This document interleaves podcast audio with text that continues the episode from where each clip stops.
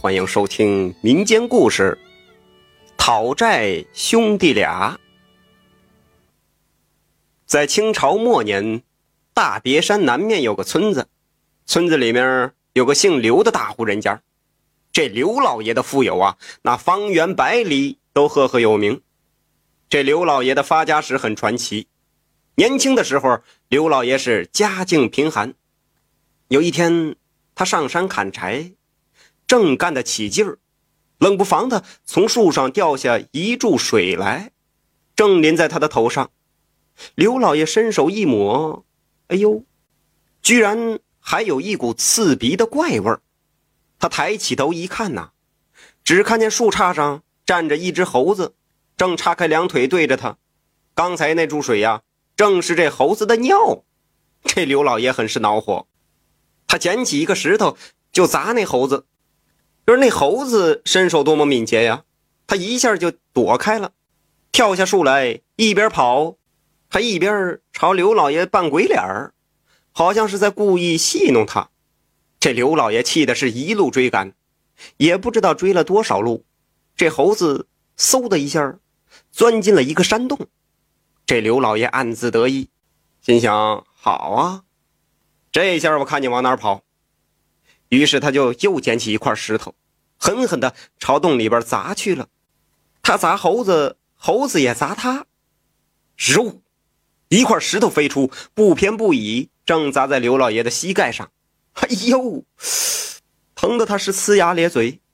这刘老爷这时候火了，他弯下腰去捡那块石头，想砸回去。可是他弯腰的那一刹那，他愣住了。怎么呢？这地上。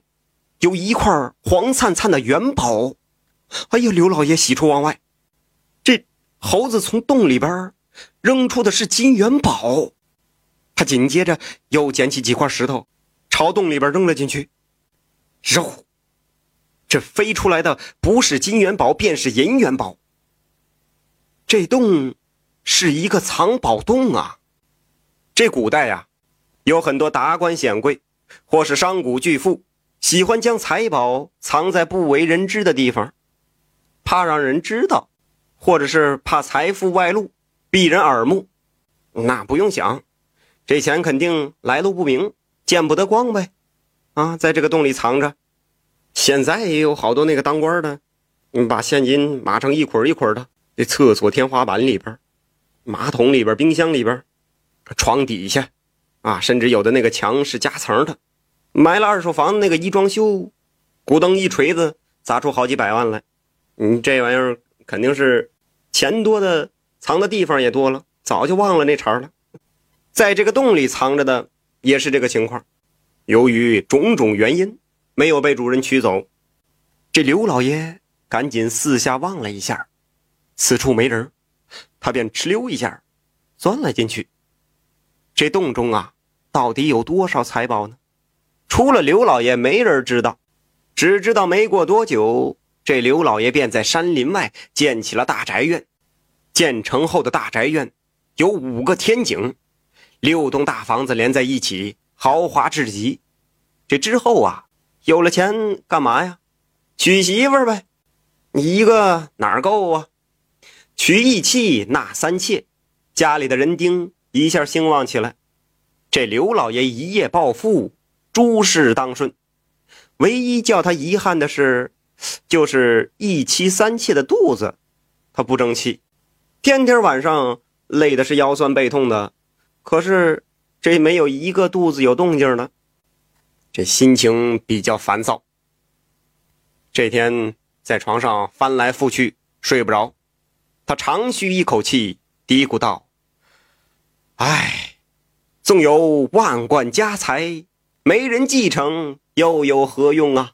如果老天开眼赐我一男半女，我愿舍弃家财，只求传宗接代。话音刚落，突然黑暗之中传来两声阴沉的笑声，声音不大，却清晰可辨，似乎是从两个人嘴里边发出来的。这突如其来的笑声。把刘老爷吓得直接从床上弹了起来，他惊恐的喊道：“是谁呀？是是谁呀？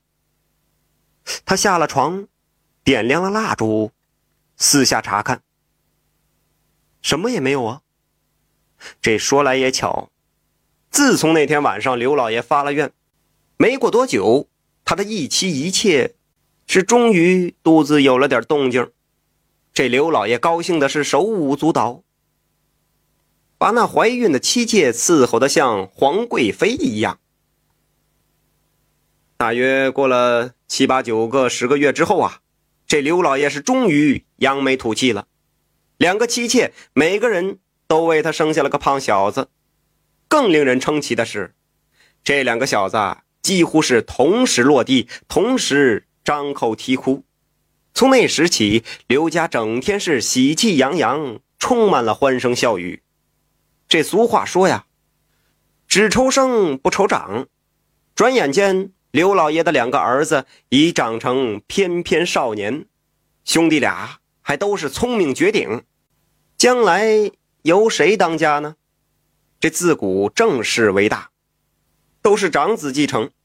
你皇上家也是一样啊，废长立幼，此乃大忌。这刘老爷再三考虑，把账房钥匙就交给了正室所生的儿子。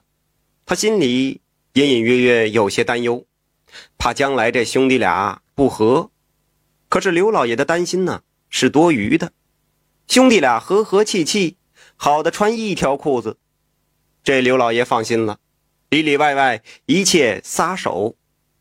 这天，刘老爷心血来潮，想看看儿子。把这个家操持的怎么样？翻开账目一看，刘老爷的眼珠子差点瞪出来。怎么回事？他一眼就看出这账目做了手脚，可惜这个手法太嫩，所以被他一眼看穿。他拿过算盘一扒拉，这刘老爷是倒吸了一口冷气。家里的积蓄竟然所剩无几，这大笔钱能上哪儿去呢？刘老爷决定找当家的儿子问个究竟。这一打听啊，兄弟俩出县城去了。这刘老爷是急急忙忙赶去，在大街上跟村里的一个二流子撞了个满怀。这一看是刘老爷，那二流子嬉皮笑脸的说：“哎呦，恭喜老爷子啊！您儿子可是给您长老脸了，正风光着呢。”刘老爷眉头一皱，问道。这这，你你这话咋说的？那二流子顺手一指，随后一脸坏笑。二流子指的地儿啊，是一处败家旮旯怡红院里头的那姚姐儿，狐狸眼一眨，水蛇腰一扭，那吸金比车水还快。刘老爷一皱眉，也不顾门口樱红柳绿的拉扯，瞪大眼睛往里一瞄。台上正中间，不就是自己的小儿子吗？只见在众人的簇拥下，有位公子扯着喉咙喊着：“十两银子，加本城金玉坊上品龙凤翡翠镯子一对。”刘老爷的小儿子也喊了起来：“十二两银子，也加本城金玉坊上品龙凤翡翠镯子一对。不管你怎么加码，本少爷。”非要比你多二两银子不可。